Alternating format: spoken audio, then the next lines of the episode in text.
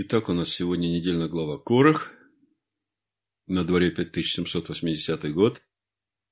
И мы продолжаем познавать славу Всевышнего в лице Амашеха Ишу.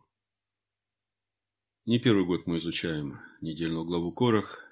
И каждый год она нам говорит о чем-то новом и новом.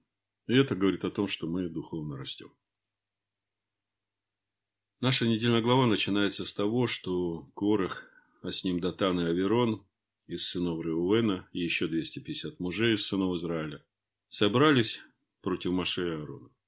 Я прочитаю начало недельной главы. Бамидбар, 16 глава, с 1 по 3 стих. Корах, сын Изгара, сын Гигата, сын Левин, и Дафан, и Аверон, сыны Илиава, и Авнан, сын Фалефа, сыны Рувимовы, восстали на Маше и с ними из сынов Израилевых 250 мужей. Начальники общества, призываемые на собрание, люди именитые. И собрались против Маше и Аарона и сказали им, полно вам, все общество, все святы, и среди них Адонай. Почему же вы ставите себя выше народа Адоная? По свидетельству Рамбана, Речь идет о арабе Маше бен Нахмане, который жил примерно до XI века новой эры. По свидетельству Рамбана, это событие происходит в пустыне Паран, сразу после истории с разведчиками.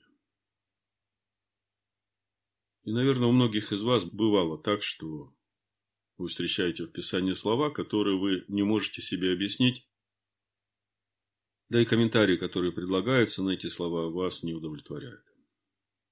Так вот, в этот раз, читая комментарий Рамбана на начало нашей недельной главы Корах, мне вдруг открылось, что значит слова, сказанные Маше, «воссиял от горы Паран». Многие годы я носил в себе эти слова, размышляя о них, ища понимание того, что это значит. Эти слова Маше сказал, когда благословлял сынов Израиля, входящих в обетованную землю. То есть эти слова сказаны тем, кто прошел все 42 стоянки через пустыню и был достоин войти в обетованную землю. Если перевести это на духовный план, то речь идет о входе в Царство Всевышнего, которое наступит со вторым приходом Машеха Ишу. Другими словами, эти слова «воссиял от горы Паран» напрямую должны относиться к нам, потому что мы сейчас находимся именно в преддверии наступления этого царства. И Следовательно, нам важно понимать, что же значат эти слова и как они относятся к нам. Давайте для начала прочитаем сам текст Торы, где Маше говорит об этом. Потом почитаем комментарии иудейских мудрецов, их понимание этого текста. И по ходу разбора я буду давать свои комментарии того, как мне открыто понимание этого текста. А потом вернемся в начало нашей недельной главы Корах и прочитаем комментарий Рамбана и начало нашей главы, и тогда, если Всевышнему будет угодно, я смогу объяснить вам то, что мне открылось. А именно то, что значит слова Маше «Адонай воссиял от горы Паран». Итак, синодальный перевод, книга Дворим, 33 глава, с 1 по 2 стих. Вот благословение, которым Маше, человек всесильного, благословил сынов Израилевых перед смертью своей. Он сказал, Адонай пришел от Синая, открылся им от Сиира, воссиял от горы Паран и шел с тьмами святых, а десную его огонь закона. Первое, очень важное, что следует сказать, так это то, что это пророческие слова Маше, которые охватывают собой весь процесс создания народа Всевышнего и установления Царства Всевышнего на земле. Давайте посмотрим, в чем суть этого пророчества.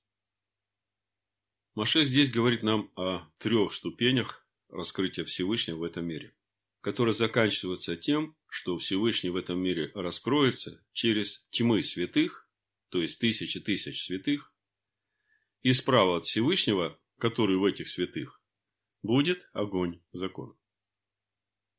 Помните притчу Иешуа о суде над народами? Матвея 25 глава, 31-34 стих написано. Когда же придет Сын Человеческий во славе Своей, и все святые ангелы с Ним, тогда сядет на престоле славы Своей, и соберутся перед Ним все народы, и отделит одних от других, как пастырь отделяет овец от козлов, и поставит овец по правую свою сторону, по правую сторону, это значит одесную. А козлов по левую. Тогда скажет царь тем, которые по правую сторону его, то есть одесную его. Придите, благословенный Отца моего, и наследуйте царство, уготованное вам от создания мира. Другими словами, одесную, то есть по правую руку от Всевышнего, огонь закона. А это и есть сияние славы Всевышнего через те тьмы, святых тысячи тысяч, которые познали его и стали обителю для него. Помните, Ишуа говорит, Иоанна, 14 глава, «Я и Отец придем, и обитель у него сотворим». Это он говорит о тех, которые любят его и исполняют заповеди. Именно поэтому я вам говорю, что в этом стихе не просто исторические события, связанные с географическими местами. В этом стихе дан весь процесс формирования народа Всевышнего и установления Царства Всевышнего в этом мире. Прочитаю этот второй стих из Дворим 33 главы в переводе профессора Бранувер. И сказал он, Адонай от Синая пришел, показался им в сиянии от Сиира, показался от горы Паран и явился из среды десятков тысяч святых. А справа от него пламя закона для них. Вот эти слова «явился из среды десятков тысяч святых», они как раз и говорят о том, каким образом воссиял Адонай в этом мире. Вот какой комментарий на Дворим 33 главу 2 стих дает нам Тора Санчина. Адонай от Синая пришел. Благополучие и процветание народа Израиля связывают с раскрытием божественного присутствия. Все основы еврейского народа были заложены в тот период, когда Всевышний был близок к нему и, ведя через пустыню, не оставлял ни на мгновение и не скрывал себя от них. Другими словами, от Синая пришел, здесь речь идет о том, что когда Всевышний вывел свой народ из Египта, то привел их к горе Синай, и именно там, на Синае, Всевышний открылся всему народу и объявил ему свой завет. В этом суть того, что значит от Синая пришел. То есть речь идет о начале процесса становления народа Всевышнего. Далее. Вторая ступень. И показался им в сиянии от Сиира. Сначала прочитаю комментарий Санчина. Повеление божественного присутствия сравнивается с восходом солнца, а его сокрытие на долгое время с заходом. Свет Всевышнего – это его Тора, которая дана сынам Израиля, чтобы освещать им дорогу. Сиир это гористая местность, примыкающая с юга к границам страны Кнаан. Туда ушел Исав, и впоследствии эти места были заселены его потомками. Что же значит духовно воссиял от горы Сир? Как мы видим, комментарий иудейских мудрецов на это место очень краток. И то, что свет Всевышнего сияет через познавших Тору Всевышнего, это нам уже понятно. Мы понимаем, что это напряженная духовная работа над самим собой через познание Торы и обрезание своего сердца. Именно через то, что человек дает в своем сердце место Слову Всевышнего, именно это освещает его светом Всевышнего. С этим понятно. А вот о Сеире мудрецы говорят нам, как о географическом месте, которое заселили потомки Исава, и все. Но Тора ведь духовна. И если читать духовно, в контексте создания народа Всевышнего и установления Царства Всевышнего в этом мире, то слова «показался им в сиянии от Сиира» следует понимать как раскрытие славы Всевышнего в этом мире через язычников, уверовавших в истинного Машеха Иешуа и ставших его учениками. Другими словами, это время началось с первым приходом Иешуа Машеха в этот мир, когда Всевышний стал создавать народ во имя свое из язычников, а Израиль в это время находился под действием тайны ожесточения. Приведу просто два места Писания, чтобы вы понимали, о чем идет речь, что значит «воссиял от Сеира». Это книга Деяний, 15 глава, с 13 по 18 стих прочитаю. После же того, как они умолкли, начал речь Яков и сказал, «Мужи-братья, послушайте меня. Симон изъяснил, как Всевышний первоначально презрел на язычников, чтобы составить из них народ во имя свое. И с сим согласны слова пророков, как написано, «Потом, то есть после того, как составит народ из язычников во имя свое, обращусь и воссоздам скинию Давида, упадшую, и то, что в ней разрушено, воссоздам и исправлю чтобы взыскали Господа прочие человеки и все народы, между которыми возвестится имя мое, говорит Адонай, творящий все сие, ведомый всесильному от вечности все дела его. То есть здесь мы явно видим, что сначала Всевышний будет создавать из всех народов себе народ во имя свое. Во имя свое – это значит те, которые позволили Всевышнему записать его Тору на их сердцах. А потом уже, когда будет создан этот народ, который будет являть славу Всевышнего, сиять светом Всевышнего, потом уже после этого обратиться к сынам Иакова. И воссоздаст скинию Давида упадшего, то есть снимет с их сердец ожесточение и вложит в их сердце свою Тору и свой дух, как мы читаем у пророка Иезекииля.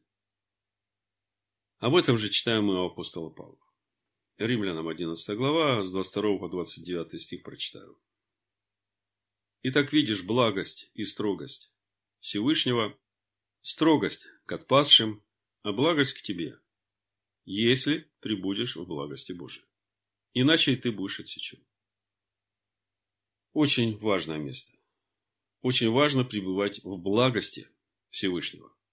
Потому что если ты не будешь пребывать в благости Всевышнего, то увидишь строгость Всевышнего, который тут же отсекает тех, которые не пребывают в благости Всевышнего. А для того, чтобы пребывать в благости Всевышнего, нужно всем сердцем послушаться Его Слову. Но и те, если не прибудут в неверии, привьются, потому что Всевышний силен опять привить их. Ибо если ты отсечен от дикой по природе маслины и не по природе привился к хорошей маслине, то тем более сии природные привьются к своей маслине. Ибо не хочу оставить вас, братья, в неведении о тайне сей, чтобы вы не мечтали о себе, что ожесточение произошло в Израиле отчасти и до времени, пока войдет полное число язычников. И так весь Израиль спасется, как написано. Придет от Сиона Избавитель и отвратит нечестие от Иакова. И сей завет им от меня, когда сниму с них грехи их.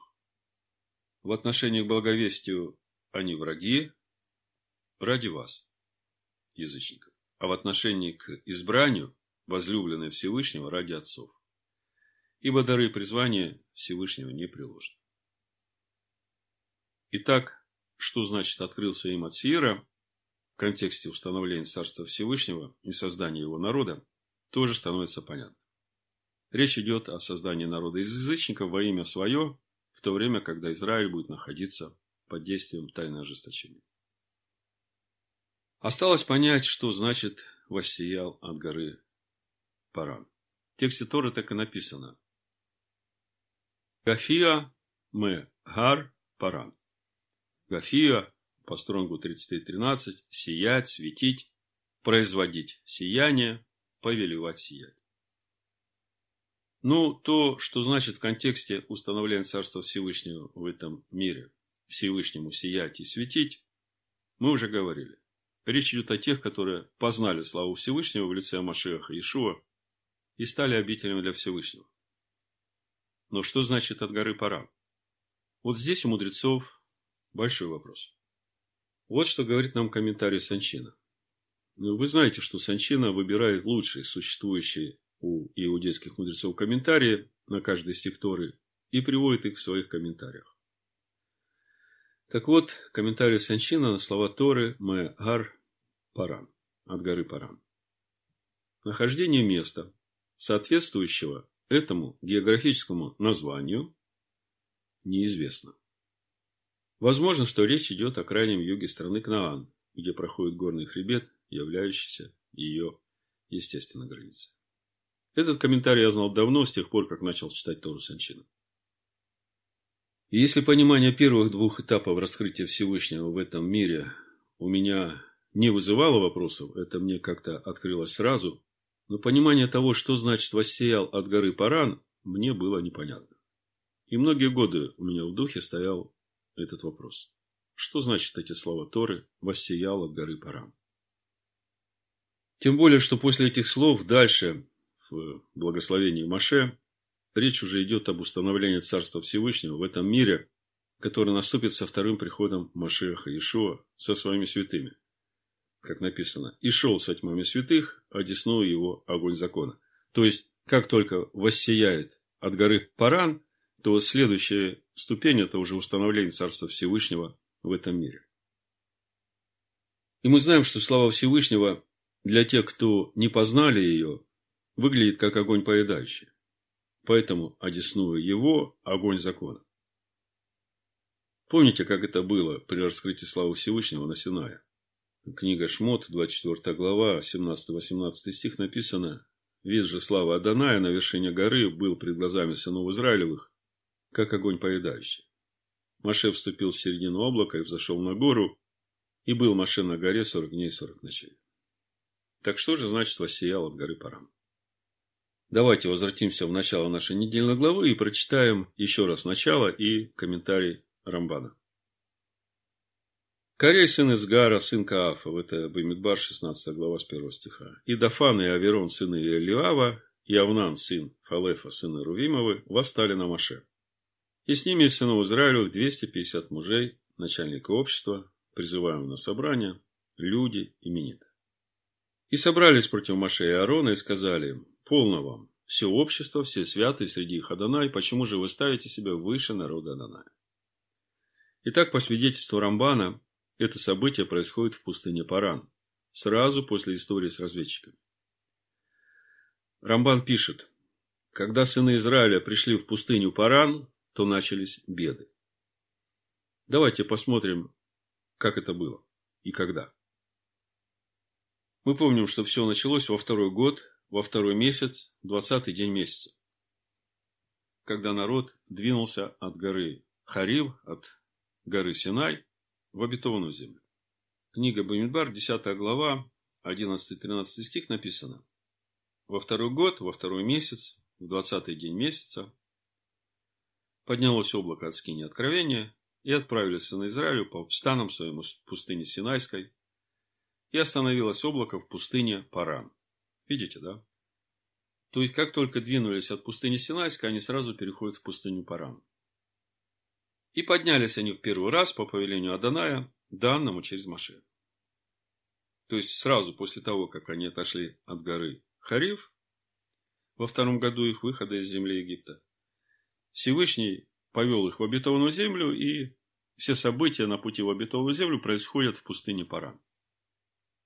И в 33 главе книги Бамидуар мы читаем в 16 стихе «Отправились из пустыни Синайской и расположились станом в Киброд-Гатава». То есть, это уже территория пустыни Паран, так следует понимать. И Рамбан также и комментирует. И мы читаем, что там происходит. Это 11 глава Бамидбар с 1 стиха. Народ стал роптать слух, Адонай услышал, воспламенился гнев его, и возгорелся у них огонь Адоная, и начал истреблять край стана. То есть, слава Всевышнего явилась, а для ропотников это как огонь. И начал истреблять край стана. И мы говорили, что опасно находиться на краю стана. В духовном понимании. То есть, я как бы здесь, но я еще подумаю. И возопил народ к Маше, и помолился Маше Адонаю, и утих огонь. И нарекли имя месту сему Тавера, потому что возгорелся у них огонь Адоная. Дальше на этой же стоянке народ стал обнаруживать прихоть. Там же, в 11 главе Бамидбар, с 4 стиха мы читаем, пришельцы между ними стали обнаруживать прихоти. А с ними и сыны Израилева сидели и плакали, и говорили, кто накормит нас мясом. Мы помним рыбу, которую в Египте мы ели даром, огурцы и дыни, и лук, и репчатый лук, и чеснок. А ныне душа наша изнывает, ничего нет, только мана в глазах наших. И мы помним, что эти прихоти для народа закончились очень трагично. В 33 стихе 11 главы Бимбар написано «Мясо еще было в зубах их, и не было еще съедено, как гнев Аданая возгорелся на народ, и поразил Адонай народ весьма великой язвой. И нарекли имя месту сему Киброд Оттава, ибо там похоронили прихотливый народ. От Киброд Оттавы двинулся народ Васеров и остановился в Васерофе. И здесь мы читаем о ропоте Мирьям и Аарона против Маше. Это уже 12 глава Бимидвар, 15 стих. И пробыла Мирьям в заключении в Нестана семь дней, и народ не отправлялся в путь, доколе не возвратилась Мирьям. И в 13 главе, первом стихе, там же Бамидбар, читаем. После всего народ двинулся из Асеров и остановился в пустыне Паран. Именно отсюда, из пустыни Паран, Маше отправляет разведчиков осмотреть обетованную землю, как написано дальше. И сказала Данай Маше, это второй стих 13 главы Бемидбар, говоря, пошли от себя людей, чтобы они высмотрели землю хананскую, которую я даю сынам Израилю, по одному человеку от колена отцовых, пошлите главных из них. Так вот, Рамбан, разбирая причины того, почему именно в это время Корах решил поднять этот бунт, пишет, когда сыны Израиля пришли в пустыню Паран, то начались беды. Край стана был сожжен в Тавере. Затем многие погибли в Киброд Атава. А когда они согрешили из-за разведчиков, Маше не молился за них, как молился после греха с тельцом. И приговор не был отменен. И главы колен погибли от мора перед Адонаем. А весь народ был приговорен к смерти в пустыне. И вот именно в это время на душе у всех было очень горько. И люди думали, что несчастья пришли к ним из-за Маше. Вот тогда-то Корах и выбрал время для бунта, чтобы оспорить повеление Маше, и Корах полагал, что народ его поддержит. Другими словами, все проблемы пришли в жизнь народа именно в пустыне Паран, в то время, когда они во втором году двинулись от горы Хариф в обетованную землю. И если мы посмотрим следующую недельную главу, то мы увидим, что там уже идет описание событий, которые происходят на сороковом году странствования народа в пустыне. То есть, все испытания, которые должны были пройти вышедшие из Египта, в то время, когда они отправились от горы Хариф в обетованную землю, заканчиваются в нашей недельной главе Корах. Вот те беды, о которых говорит Рамбан, которые начались именно в пустыне Паран, по сути, это ведь и есть те искушения, которые пришли в жизнь народа для их испытаний. Мы все время говорим, что весь путь от Египта в обетованную землю, он как бы имеет две стороны, как у медали. Для ветхой природы это постоянное искушение, а для новой природы это возможность духовно расти.